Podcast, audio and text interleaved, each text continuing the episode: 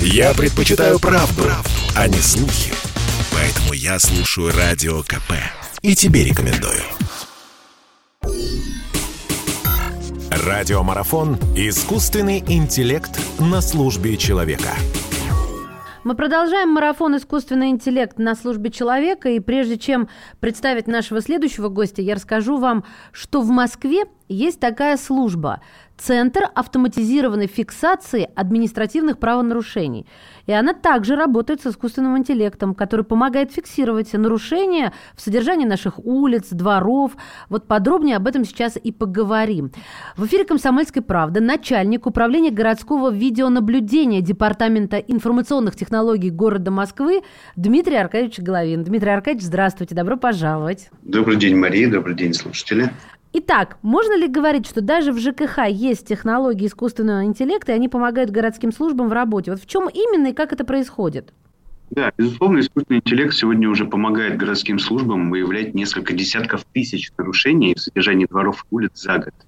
И уже более двух лет а, Центр автоматизированной фиксации административных правонарушений использует городскую систему видеонаблюдения и нейронная сеть, которая указывает операторам на потенциальные нарушения – изначально создание ЦАФА позволило коммунальным службам контролировать уборку и содержание городских территорий дистанционно, без необходимости выезжать с инспекцией в каждый двор. Для этого операторы центра в режиме реального времени с помощью архива камеры проводили мониторинг содержания городских территорий. Также в своей работе операторы используют снимки камер видеонаблюдения, сделанные с определенной периодичностью – ежедневно просматривается изображение более чем со 170 тысяч камер видеонаблюдения, и операторы центра могут выявлять более 140 типов нарушений. 170 тысяч камер видеонаблюдения – это не все дворы Москвы, верно? Это какие-то определенные районы? Это почти все дворы, дома Москвы, почти вся территория на сегодня покрыта камерами видеонаблюдения, заведенными в городскую систему. И да, понятно, камеры видеонаблюдения это уже то, к чему мы привыкли, они повсюду, но могут ли технологии искусственного интеллекта проконтролировать, ну, например, то, чтобы урны были не переполнены, а, яма на дороге возникла, фонарь перегорел? Вот это они могут? Ну, чтобы еще больше автоматизировать процессы и помочь операторам ЦАФА выявлять нарушения, была внедрена искусственная нейронная сеть, ИНС так называемая. Угу. Это инновационный инструмент мониторинга, так называемое компьютерное зрение. Ее необходимо обучать на определение каких-то типов нарушений. Сначала специалисты на реальных скриншотах обучают ИНС выявлять определенные типы нарушений. Например, как вы сказали, переполненные мусорные контейнеры или ямы на дорогах, или неубранный снег – а после обученные нейронные сети уже начинают анализировать скриншоты, фиксируя на каждом из них признаки наличия или отсутствия нарушений.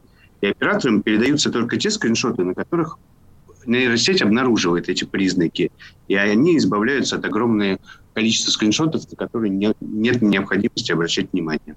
А сколько видов нарушений может выявлять искусственный интеллект? Насколько это упрощает работу городских служб? И можем ли мы говорить, что искусственный интеллект помогает сохранить в городе чистоту и порядок? Ну, на текущий момент э, в промышленной реализации уже 12 э, типов нарушений, выявляемых с помощью ИНС. И благодаря работе нейросети операторы, как я говорил, не тратят время на просмотр всего огромного массива скриншотов, не содержащих э, эти нарушений, концентрируются только на тех изображениях, где, по мнению ИНС, высокая вероятность наличия нарушений. Таким образом, искусственный интеллект выступает так называемым помощником городских служб, избавляя их от рутинных операций, позволяя уделять больше внимания кейсов, у которых требуется особое внимание человека, который еще не позволяет автоматически появляться. А смогут ли нейросети обучиться распознавать новые виды нарушения? Допустим, вандализм, раскрашенные заборы – ну, сами по себе, конечно, не смогут. Для этого им все еще нужна помощь операторов. И а, вот ЦАФАП, операторы ЦАФАП, которые на базе учреждения новой технологии управления работают, они как раз и освобождаясь от такой рутинной операции, есть обученные нейронные сети, а, начинают больше внимания уделять не только выявлению новых нарушений каких-то, но и а, подготовке материалов для обучения нейронной сети. А, например, в зимний период огромное количество времени тратится на разбор нарушений по уборке кровель.